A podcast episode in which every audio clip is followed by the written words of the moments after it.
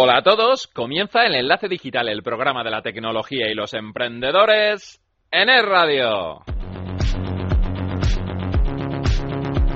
Enlace Digital con Rafael Fernández Tamames. Es radio.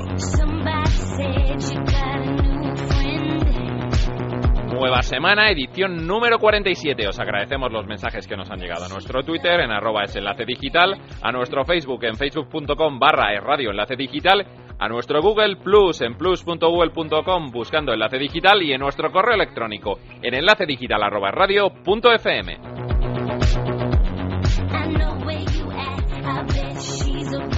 Hoy hablaremos de nuevo del esperado Samsung Galaxy 4. Nuestro experto nos contará cómo este teléfono comparado con el Nexus 2.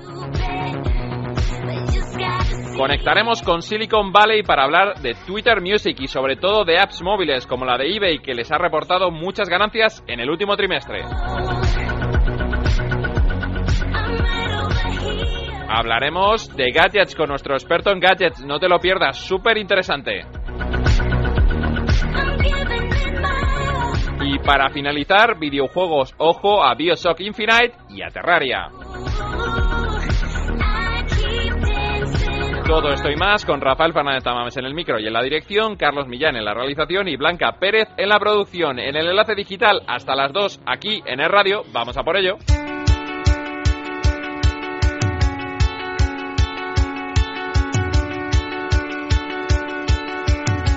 Enlace Digital con Rafael Fernández Tamames.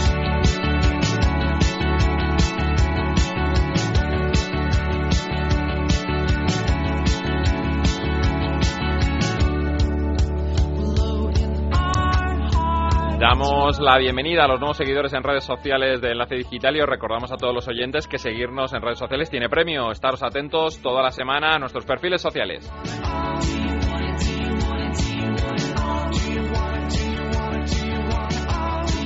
Como sabéis, estamos hablando las últimas semanas de la gran esperada llegada del nuevo Samsung, Samsung Galaxy 4 y hoy traemos otro pequeño adelanto. Es, el adelanto es hablar con profesionales que están utilizando el Samsung Galaxy 4 en nuestro país y hablar de qué comparativa tiene el Galaxy 4 con otros teléfonos. Para ello contamos esta vez eh, con Borja Rodríguez Niso, que es emprendedor nato y fundador de Belentis. Borja, buenas tardes. Buenas tardes, Rafa, ¿qué tal? Gracias por contar conmigo. Pues queríamos contar contigo porque lo que nos interesa en este programa es conocer la gente que utiliza los teléfonos, en tu caso pues para trabajar, que eres un joven empresario, cómo estás viendo la inminente llegada de este teléfono y sobre todo cómo lo, lo percibes tú. Hombre, a ver, yo por lo que sé, el teléfono en España o en el, el mercado europeo no va a llegar la versión buena, se está llamando, se está diciendo que va a llegar la, la versión mala, que es la versión provista de, de cuatro núcleos, porque la versión que está vendiendo en, el país de origen es una versión de, de 8 núcleos. Bueno, a ver, yo el móvil lo veo bien. Es mucho más avanzado que, el, que los anteriores. Eh, parece ser que tiene una cámara de 13 megapíxeles, pantalla Super AMOLED. Eh, bueno, pues va en la línea de Samsung. Tal vez sí le veo un pequeño defecto que lo tienen todos los teléfonos de Samsung. Y es que el acabado, aunque son atractivos, es, el acabado no es, no es un iPhone tiene un acabado de plástico, no es aluminio, bueno, eh, tiene sus pequeños defectos, pero bueno, está bien. La verdad es que, que el móvil es, está bien. Bueno, me comentabas cuando hablábamos la, las pasadas semanas que mmm, ibas a probar el Samsung Galaxy 4, por lo menos iba a ver qué características tienes, pero me sorprendió que tú lo que tienes es un Nexus, ¿no? Un Nexus 2. Sí, a ver, es que, nos, como tú sabes, eh, Rafa, nosotros trabajamos haciendo desarrollo de aplicaciones móviles. Entonces, eh, cuando nosotros teníamos que decidir entre un iPhone, bueno, trabajamos con iPhone, trabajamos con Nexus, con Samsung, con LG, tenemos bastantes marcas de móviles para poder hacer pruebas. Pero como desarrolladores, los móviles que, los sistemas que mejor nos vienen son los sistemas de, propios de Google. Como sabes, bueno, el Nexus One lo fabricó HTC, el, Nexus 2 lo fabricó Samsung y el 3 lo fabrica LG. Entonces nosotros trabajamos con Google directamente porque nos permite, sin necesidad de hacer jailbreak ni, ni ningún tipo de, de, de, manipulación del sistema operativo, nos permite desarrollar aplicaciones y trabajar de una forma mucho más cómoda. Si coges un móvil de Samsung eh, o de cualquier otra marca con Android, no, no tienes el sistema operativo que viene por defecto con Google, sino que tienes un sistema operativo ya manipulado y es difícil trabajar con él, es, es, es diferente, vamos, es más incómodo. Nosotros nos gusta más eh, Nexus precisamente por eso, porque viene actualizado directamente por Google, lo puedes manipular mucho mejor y es para desarrollar y más cómodo. Pues Pero habla- vamos, ya te digo que en cualquier caso Samsung está está está muy bien. Hablando de ese sistema operativo, eh, Borja, ¿por qué no iPhone? ¿Por qué no, no lo utilizas tú habitualmente? A ver, yo he tenido, yo he tenido, si te soy sincero, he tenido los dos, ¿vale? Yo empecé con un iPhone, de hecho fue mi primer móvil, el iPhone 3, luego el 3GS y un poquito estuve con el 4. A mí personalmente me gusta. Si te dije, si te sincero, el Samsung, el S3 o el, S, el nuevo S4, la, con la diferencia con el 5, con el iPhone 5 es muy pequeña. Y yo personalmente, para mí, las, los móviles, lo que yo veo es que es como la ropa. Bueno, pues te pueden gustar una marca o gustar otra, pero al final unos vaqueros son unos vaqueros. Los móviles pasan lo mismo. Eh, si te vas a móviles de gama alta, hay una diferencia de entre 50 y 100 euros entre una marca y otra, y yo realmente elegiría móvil por lo que me gusta, por el atractivo del móvil. Desde luego que el iPhone es como móvil es más es más atractivo y es de mejor está mejor acabado. Pero ya es lo que te decía, tiene un defecto y es que no lo puedes manipular. Si quieres desarrollar aplicaciones, tienes que desarrollarlas conforme a la normativa de Apple. Y no te permite, salvo que tengas el móvil manipulado, no te permite pues bueno instalarle otro tipo de aplicaciones, otro tipo de sistemas de desarrollo. Es- por eso trabajamos principalmente como como con, con Android, pero como usuario de calle te diría que mm, depende de tus gustos, nada más es de la marca, el gusto. ¿Y qué características, Borja, eh, ves más importantes o que más te gustan de Nexus? De Nexus, Sí. o del Samsung. De, bueno, a ver, en el último, yo lo que está, por lo que he estado viendo, lo que no me gusta es que la, la versión que viene a España es la, la como te decía, la, la que se llama la mala, la menos potente, y bueno, tiene alguna cosa atractiva, me gusta, tiene, viene con doble pantalla, o sea, que lo que sea una funcionalidad que se llama multipantalla, que permite tener varias aplicaciones, por ejemplo, estar viendo un vídeo en YouTube y al mismo tiempo estar leyendo en, el otro lado de la pantalla, pues el correo, ¿no? Te permite hacer varias cosas a la vez y además visibil- visibles dentro de la misma pantalla. También tiene un sistema de, de Samsung que es propietario, que te sigue con la mirada, que si no, bueno, en fin, que te tiene sistemas de, de- de entre comillas, inteligencia artificial que se conectarían con, con el interfaz pues, eh, humano o teléfono, ¿no?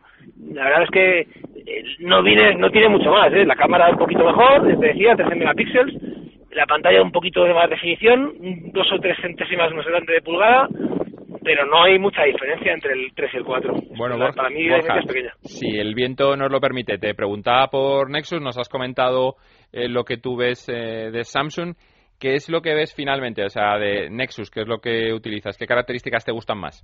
A ver, las características del Nexus eh, como móvil, eh, personalmente lo que más me gusta es que viene evidentemente con, con, Android y que se actualiza muy rápido. Cada vez que hay cualquier pequeño problema con el sistema operativo, como te decía antes, el Nexus se actualiza de forma inmediata. El- cualquier otro terminal Android tiene que esperar a que salga la, la propia actualización de la propia marca. Y eso yo para mí es de, de las características más importantes, porque realmente lo uso para trabajar, para leer el correo y para, para trabajar con las aplicaciones que desarrollamos. No tiene nada característico que, que me pueda gustar más que más que otro móvil, Y la verdad. para finalizar, Borja, Sí. ¿qué eh, ves en el mercado, no? Ante esta llegada inminente de, de Samsung que, que parece que puede llegar a sobrepasar en algunos mercados a Apple iPhone. Pues mira, yo eh, veo que el, el tema este, el mercado de los smartphones, sobre todo el de alta gama, bueno, sabes ahora que sale también el LG, el Optimus, eh, yo me, me da la sensación de, me- a mí personalmente, eh, me da la sensación de, burbu- de burbuja. No sé, me, se está generando un exceso de, de dispositivos, eh, cada vez, si te das cuenta, iPhone, eh, cada vez sacan menos, hay menos eh, novedades con cualquier marca. ¿Por qué? Porque ya lo han sacado todo. Bueno, ahora yo creo que van a empezar a surgir periféricos. Eso es por donde yo creo que va a ir el mercado más de, más de dispositivos móviles. Más que el propio móvil, van a, van a empezar a salir dispositivos de interfaz humana que se van a conectar con, no sé, como la Google Glass, por ejemplo, o como otro tipo de dispositivos que van a darnos un valor añadido sobre el, sobre el propio móvil. Y alguna cosa que estoy viendo ahora, sobre todo de Samsung, que está sacando móviles de muchísimos tamaños de pantalla. Por visto ya hay como 7 8 tamaños. Está el pequeño, está el tablet, está un intermedio, eh, hay un phone tab, creo que se llama, que es un- entre un tamaño de, móvil y, y de tableta. Van a empezar a surgir muchos tipos de dispositivos muy similares entre ellos, pero bueno, adaptados la pantalla pues a las necesidades de trabajo, a, las, a tus propias necesidades como, como usuario. Pero yo creo que hay una burbuja, ¿eh? se está generando una burbuja y probablemente vayamos a ver en los próximos meses menos desarrollo. Bueno, Borja, pues nos quedamos con ese titular tuyo de, de la burbuja que estamos sufriendo y te remitimos para siguientes programas aquí en Enlace Digital, que seguro contamos contigo. Muy bien, muchas gracias. Por mi parte encantado. Un saludo. Un saludo, hasta luego.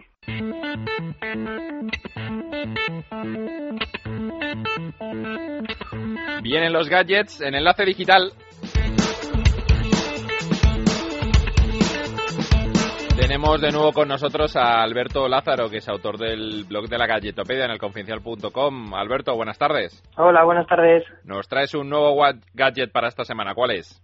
Bueno, pues os traigo un gadget para los dueños de las mascotas que no sepan dónde se va su gato o su perro cuando sale de casa. Muy útil. Se llama G-Pose y voy a deletrearlo, ¿vale? G-P-A-W-S y es un GPS para averiguar dónde ha estado el animal entonces es ultraligero, sumergible y pesa unos 12 gramos. O sea que lo podremos poner en el collar del, del animal para luego saber dónde ha estado. Bueno, muy interesante. Sí, la verdad es que sí. De hecho, te voy a contar la historia de su creador porque eh, estaba cansado de que su gato desapareciese misteriosamente y pensó en un gadget que controlase sus pasos. Y aquí está. Bueno, ¿y qué puntos fuertes tiene este gadget para mascotas? Bueno, pues como decía, es un navegador que, que, lo ponemos en el collar del animal y que es el que registra los movimientos. Entonces, bueno, una vez el, el animal ha vuelto a casa, conectamos el gadget al ordenador, que tiene con una conexión USB, y nos revela qué lugares secretos ha visitado el animal. Puntos débiles. Bueno, echo de menos eh, que no te pueda decir en tiempo real dónde se encuentra, sino que sea todo a posteriori. Entonces, bueno, pues los animales sabemos que a lo mejor si tenemos una mascota o un gato, un perro, luego no podemos rescatar y se ha perdido y no sabe cómo volver. ¿Y el precio? ¿Qué tenemos del precio? Bueno, pues el precio son 40 euros y todavía no se ha puesto a la venta, pero en las próximas semanas eh, lo hará. Y, o sea que, bueno, podremos visitar eh, la página web para saberlo. Entonces es el mismo, como decía, el, eh, la deletreo, www.gpaws.com. ¿Y tu nota final? Le pongo un 3 porque es un gadget táctico y nos puede ayudar a conocer dónde, dónde vamos, dónde podemos buscar el gato al perro si vuelve a desaparecer. Gracias Alberto por esta sugerencia de gadget de esta semana. Muchas gracias. Seguimos entreteniéndonos. En Securitas Direct pensamos que solo te sientes seguro cuando dejas de pensar en tu seguridad. Por eso hemos creado Verisure Smart Alarm, la primera alarma con la que podrás ver y escuchar lo que ocurre en tu casa. Saber quién entra, quién sale y a qué hora, y todo controlado desde tu smartphone. Llama ahora a Securitas Direct al 902 30 0060. Consigue tu Verisure Smart Alarm con aviso a policía y siéntete seguro las 24 horas 365 días al año. La instalación es gratuita, sin cables ni obras, y su cuota de servicio mensual muy asequible y a tu medida. No lo dudes. Llama al 902 30 0060. Verisure, la única Smart Alarm. Máxima protección a tu alcance. Recuerda, 902 30 0060. Este fin de semana vive el mejor deporte en la Liga Es Radio. Comenzamos el sábado a las cinco y media, cuatro y media en Canarias y lo hacemos con el desenlace del Granada Valladolid y lo mejor del fútbol internacional. A continuación, tres partidazos. A las seis, Real Madrid Betis. A las ocho, Fútbol Club Barcelona Levante. Y a las diez, desde Mestalla, Valencia Málaga. El domingo seguimos contándote el mejor fútbol. La Liga es Radio comenzará a las cuatro y media, tres y media en Canarias y te daremos la tarde con tres partidos. A las 5 Depor Athletic de Bilbao, a las 7 Osasuna Real Sociedad y a las 9 desde el Tijuán Sevilla Atlético de Madrid. El deporte en fin de semana tiene un nombre. La Liga es Radio. Enlace Digital con Rafael Fernández Tamames.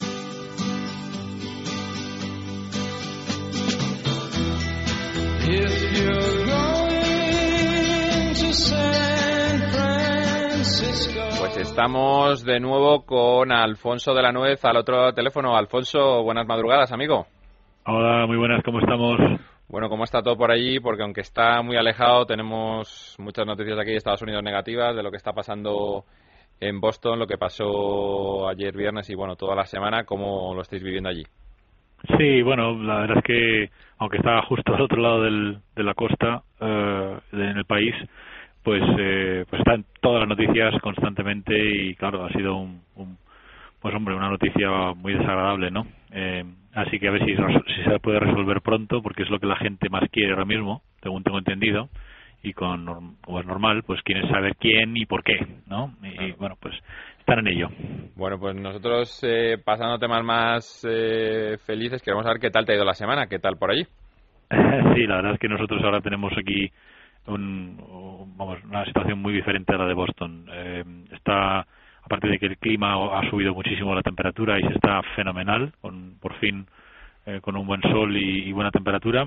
Eh, nosotros en, en UserZoom seguimos innovando y haciendo cosas chulas. Ahora estábamos justo eh, preparando un, un test para un prototipo de una startup que es española eh, aquí y que van a lanzar un producto que yo creo que es bastante disruptivo, bastante diferente, eh, mezcla de e-commerce, social, eh, eBay, eh, eh, bueno, la verdad es que es una combinación y me parece bastante disruptivo y lo que vamos a hacer es ayudarles a testar ese, ese concepto y la usabilidad de, esa interfaz. Bueno, qué, interesante. Bueno, hablando que, que, hablas de que se puede parecer a eBay o que tiene rasgos de eBay, eh, hemos leído que eBay ha elevado un 14% los beneficios, impulsados sobre todo por la, aplicación móvil. Ya nos comentabas que vosotros tenéis también servicio de móvil desde hace muy poco.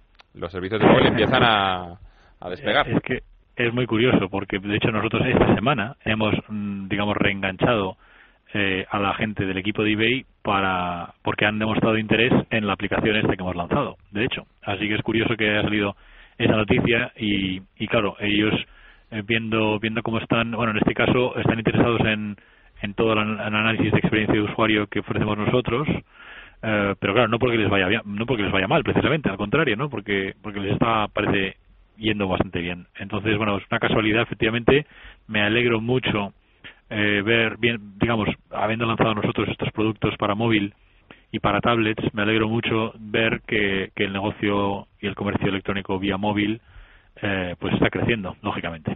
Sí, o sea, la, parte móvil no, no para de crecer, ahí está el desarrollo presente y futuro.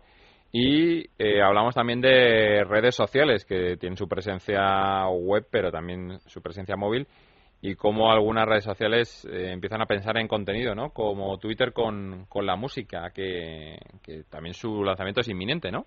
sí, ya, ya, está por todos lados, lo he visto en todas las noticias, en todos los canales, en todas mis suscripciones. He visto los pantallazos para ver un poco cómo era la interfaz, que siempre es lo que me interesa mucho a mí personalmente. Y, y hombre, mm, pues lo veo, lo veo, lo veo absolutamente natural. Es decir, estás mezclando, o como ellos dicen además en su propio blog, pues eh, mezclar un contenido súper popular como es la música, que tiene tendencias, que tiene muchísimo de compartir, eh, eh, bueno, pues eh, lo que uno escucha, pues se lo quiere decir al otro, ¿no? Igual que lo que uno comenta, lo quiere compartir con el resto de la gente, o lo que piensa, mejor dicho, pues en este caso lo que escucha, lo quiere compartir también. Y entonces ahí lo bueno es que Twitter encuentra un modelo adicional para que haya más, más volumen, eh, no sé concretamente, no me he enterado todavía de cómo ellos eh, podrían monetizar esto, pero entiendo que van a estar conectados con iTunes y, con otras plataformas en el futuro y tal. Em, así que no, sé muy bien esa parte, pero entiendo que va a tirar del va a tirar del catálogo de, de la tienda de iTunes y de plataformas como Spotify y Radio. Y Radio, y Radio, efectivamente, sí, sí, que, que aunque aunque dicen que podrán coger más plataformas en el futuro, porque yo entiendo que que Apple va a lanzar la suya eh, pronto también. Eh, en fin, que, que sí, sí, la verdad es que me parece, me parece estupendo y, y me parece, vamos, casi, casi como que muy normal, ¿no? Aquí en, en, lo, que es eh, la Bahía y en Estados Unidos, lo que son las plataformas musicales, bueno, nosotros conocemos en, Europa y en España concretamente iTunes, la conocemos desde hace mucho tiempo. Spotify se lanzó antes aquí que, que en, o sea, en Europa que en Estados Unidos. ¿Cuál, ¿Cuál, es la presencia allí? O sea, al, leer también a Radio, que, que aquí no, no, se conoce, ¿cuál es la presencia allí de plataformas musicales? ¿Se escucha más Groove Shark? ¿Qué, qué, está allí en el, en el imaginario? Eh, no, no, la verdad es que eh, eh, yo no, no, no, veo muchas diferencias realmente. ¿eh? O sea, aunque haya, por ejemplo, el hecho de que Spotify, porque es una empresa europea, ¿no? que se lanzó más en Europa primero, pues por todo el tema de quizás de los labels y tal, pero yo no veo diferencias. Eh, hombre, a lo mejor al principio, pues si tienes una empresa local que haya salido de aquí y tal, pero si no tengo si no tengo si no estoy equivocado, no está este hombre que se va a casar ahora y va a invertir como 10 millones de dólares en su boda Sean Parker. El bueno de Sean Parker, sí, que te iba a comentar no está ahora. Metido, no está metido, no está metido en Spotify. Creo que sí, bueno, este hombre está metido en, en, muchos lados, como bien sabes. En muchos follones, efectivamente, por eso se puede gastar ese dinero. Eh, pues entonces quiero deciros que al final yo sinceramente no veo, no veo tanta diferencia, porque es un mundo muy global en ese sentido. Y cómo, bueno, por ya, ya que has sacado el tema que iba a despedirte y dejar que volvieras a la cama con este tema, ¿cómo, cómo se percibe ahí en la bahía, no? Este hombre Sí, retratado en, en The Social Network, eh, retratado por por este por este actor, Timberlake. por el bueno de Timberlake. Timberlake. Se percibe allí como, como lo retrató Timberlake, es así, este que se va a gastar 7, 10 millones de euros o de dólares en su boda. Pues mira, ¿sabes, sabes lo que yo para contestar esa pregunta, eh, en lugar de contestar cómo se percibe, yo lo que os digo es que aquí lo que hay es un, un respeto total a la, a, a la absoluta, digamos, diferencia entre la gente. Hay gente súper, súper, eh, vamos a decir, eh, pues discreta, sería la palabra, y el propio Steve Jobs, lo reconocido que era, eh, pues ahí estaba en medio, en Palo Alto, en medio de una, de de de una zona bastante normal, nada, nada de mansiones super pro- hiperprotegidas, ¿no? Sino la gente pasaba por ahí y le podía ver trabajando en su, en su sótano. Eh, y, y en general eh, la actitud aquí es de no fardar, de no, de no, ¿sabes? De no ir, eh, bueno, pues es, digamos ser discreto. Y también se habla de, por ejemplo, de Zuckerberg como hizo su boda totalmente discreta ahí en, el jardín de casa o no sé dónde fue. Entonces, sin embargo, sin embargo, yo no oigo críticas eh, duras sobre la gente que, oye, si se lo ha ganado, si ha, ha amasado una fortuna o si es así simplemente porque es más excéntrico, pues yo no he oído ninguna sola crítica sobre la gente que quiera ir por ahí con un Ferrari descapotable. Al contrario, eh, es, es, hay un respeto total porque el que se lo haya ganado, eh, pues lo habrá ganado. Y, y eso es una cosa que yo personalmente percibo como una gran diferencia entre entre España, hoy día incluso Europa, pero sobre todo España y, y esta zona de aquí. Así que no es criticado, no es criticado para nada. Eso es una gran diferencia y nos quedamos con ella que, que a veces se nos olvida, pero bueno, aquí seguimos igual, como ya sabes, eh, el que tiene más no se Sí. pregunta de dónde lo ha sacado, ya se, se hacen otras interpretaciones. Pues. Alfonso, eh, gracias por traernos buenas noticias desde allí, ya nos contarás esta startup qué tal, eh, cómo evoluciona su proyecto y nos escuchamos la próxima semana aquí en Enlace Digital. Estupendo, pues un abrazo a todos y buen fin de semana. Buen fin de semana. Hora de jugones en Enlace Digital.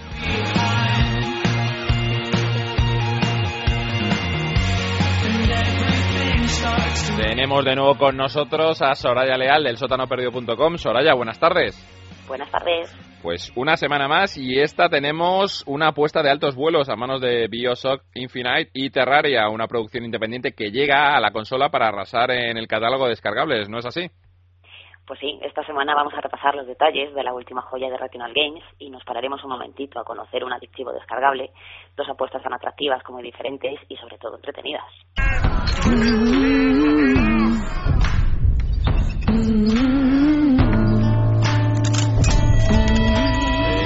Empezamos con Bioshock Infinite, una aventura de altos vuelos que como primer detalle saca la serie del agua para llevarla nada menos que al cielo.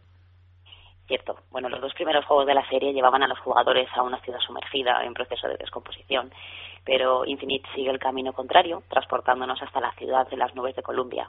La verdad es una auténtica utopía viva que mezcla elementos de alta tecnología con la ropa, los hábitos y el ambiente típico tan inspirador de principios del siglo XX. Una vez allí, tras una de esas secuencias de entrada que dejarán para mucho tiempo y quedarán en la memoria de los jugadores, pues nos tocará tomar el control de Booker de Witt, que es una especie de matón enviado a la desbordante ciudad para recoger a una muchacha llamada Elizabeth. Y la verdad es que hasta aquí puedo contar, porque a partir de este punto el guion da para mucho y la verdad es que con muchas sorpresas. Bueno, como bien dices, el, el guion ha permanecido en secreto durante casi cinco años y una Elizabeth que se ha revelado como una acompañante muy brillante. Exacto, bueno, incluso controlando durante mucho tiempo el juego, el personaje de Witt, la verdadera protagonista es Elizabeth. Al iniciar la aventura, lo único que sabemos es que debemos rescatarla de las garras del malo del juego, lo que no se prepara al jugador para las consecuencias de este encuentro. Otro de los puntos también que llama la atención sobre el personaje es el hecho de que, a pesar de estar constantemente guiándonos y ayudándonos, pues la inteligencia artificial nunca molesta en las acciones. Algo que por desgracia pues es muy común en los juegos que emplean parejas virtuales. Eh, una gran aventura de esas con final imprevisible que ya está en la calle, pero ¿para qué formatos y por cuántos euros? Pues Bioshock Infinite está disponible en nuestro país en perfecto castellano, tanto en textos y voces como desde el pasado 26 de marzo, en versiones para PC, PlayStation 3, Xbox 360, con varias ediciones especiales que van desde los 65 hasta los 80 euros en consola y entre 50 y 60 en PC.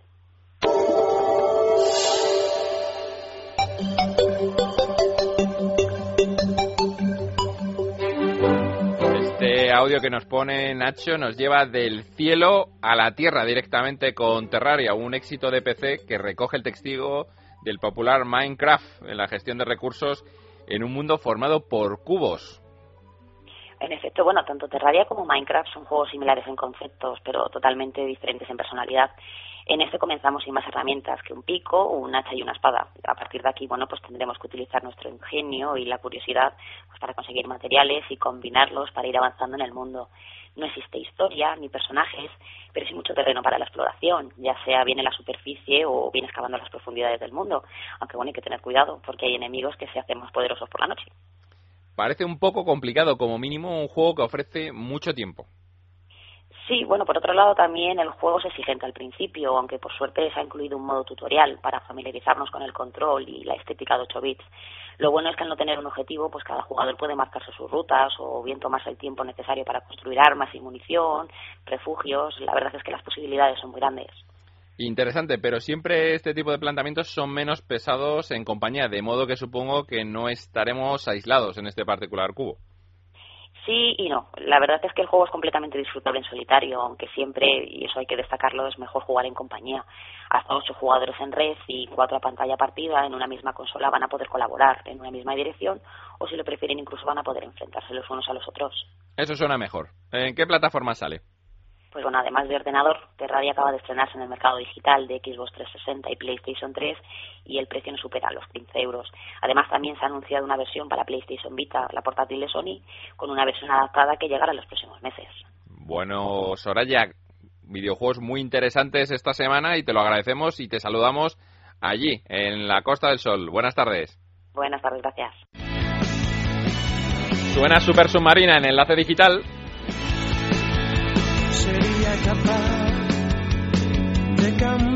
nosotros nos vamos, nos escuchamos el próximo sábado a la una y media. Les dejo con la mejor compañía, con la radio, con el radio, ahora informativos. Feliz semana.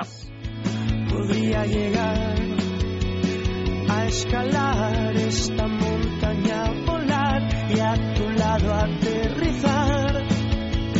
Del veleta sacro monte sin mirar, podría viajar a Granada con mi nave espacial.